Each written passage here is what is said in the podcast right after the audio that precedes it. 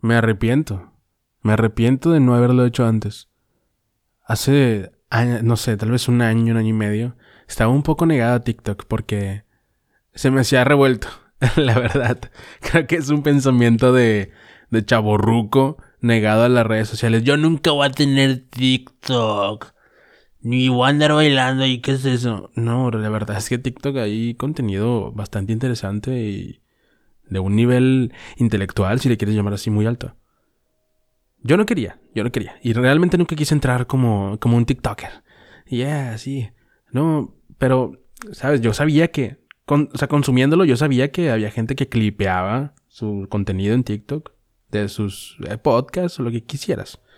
La verdad es que nosotros en el podcast estábamos empinados.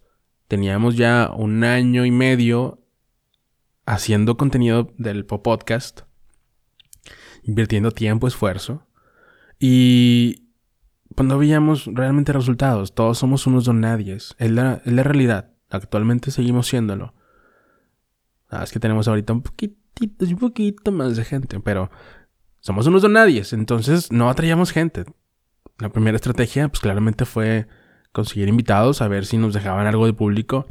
Y de cierta forma eh, funcionó un poco. O sea, sí, sí nos dejó un poco. Pero nuestro promedio no pasaba de 150 vistas en YouTube por episodio. Ese era nuestro promedio. 150 vistas, ¿qué es eso? o sea, ¿en qué mundo eso es algo rentable? Pues claro que no.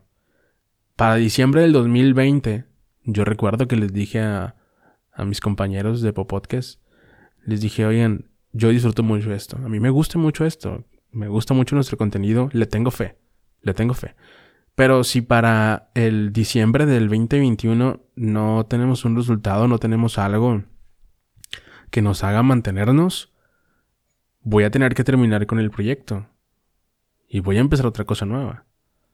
Sí fue un ultimátum que yo me impuse yo mismo y, y les dije a los demás, se los comuniqué. Para junio, julio del 2021 se me ocurre es más, ¿sabes? Recuerdo perfectamente que ese podcast que grabamos, que no recuerdo exactamente la fecha, pero fue en junio, fue el podcast de chicas fresas contra chicas de barrio. Hablábamos sobre lo que era tener una, una novia en el barrio y otra en fresas, ¿no? O sea, así. ¿Cuál era, cuál era como que esa polaridad? Y me pareció muy gracioso. Recuerdo que no teníamos tema. Y en la grabación original se ve como literal 10 segundos antes estábamos parados, ya listos para grabar. Bueno, Iván estaba en el baño, pero ya estábamos listos para grabar y no teníamos tema. Estábamos como que en un, en un punto así de, ah, de desesperación. Y a mí se me ocurrió decirles, oigan, ya sé, chicas ferry contra chicas fresas, vámonos, ya, enfriega. Y le di grabar, pum, y empiezo.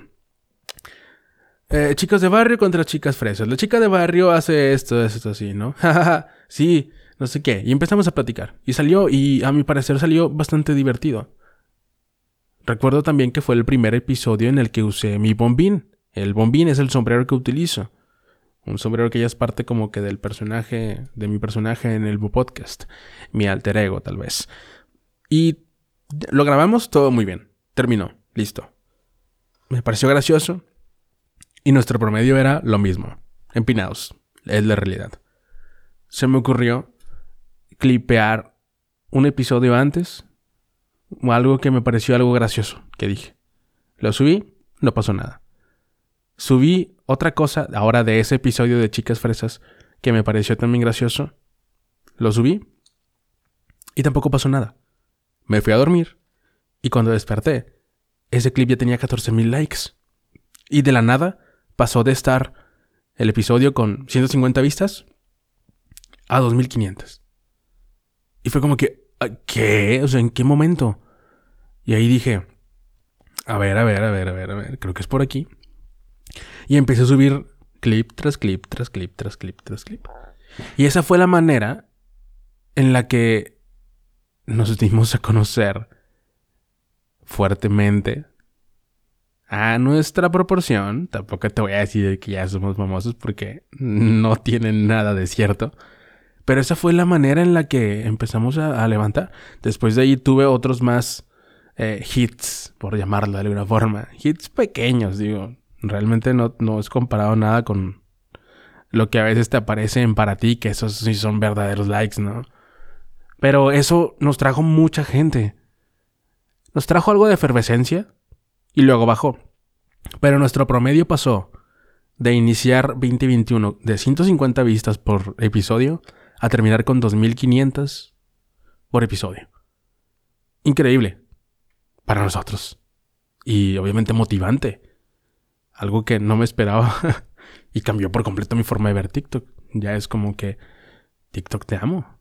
O sea, de verdad hemos conocido gente bastante que nos ha apoyado mucho. Me he topado con gente en la calle que me ha reconocido y se siente muy bonito. Me arrepiento de no haberlo hecho antes, la verdad, pero creo que también, tal vez, pues es el momento en el que tenía que pasar. Yo creo mucho en el destino y creo que las cosas pasan porque ahí es cuando deben de pasar. Los tiempos de Dios son perfectos. No, yo no creo en eso, la verdad. No, yo nomás creo que, pues bueno, o sea, ahí era, ahí era. Nos falta mucho, mucho, mucho, mucho, mucho, mucho, mucho, mucho. Necesitamos crear estrategias. Eso es, es la realidad. Vamos a ver cómo lo hacemos, a ver qué se nos ocurre para llamar la atención. Eh, no sé si TikTok ya nos dio lo que nos iba a dar. No sé. Vamos a seguir clipeando. No nos cuesta nada. En una de esas otra cosa más pega. Afortunadamente, eh, y hablo personalmente, mi, red, mi, perfil de TikTok ha seguido creciendo ya tengo una, buena cantidad de, seguidores que me, me, alegra mucho que hayan picado ese botón de seguir. Los quiero. y pues bueno, es como cambia todo así tan rápido. Mi consejo es sube todo lo que hagas a TikTok, súbelo, súbelo, súbelo. Nunca sabes quién te va a ver, quién le vas a caer bien o quién te va a apoyar de la nada. Ya ven, ahorita anda un vato ahí que nada más dice, ¿está bien o no? Bien. Y el vato ya tiene millones de seguidores, creo. O sea, así que no le tengan miedo y increíble lo que hace la plataforma de TikTok. Y, claramente nosotros no somos el único caso de éxito. Es más, yo creo que ni siquiera todavía nos podemos considerar así. Pero hay muchísima más gente que en la pandemia la reventó y qué bueno.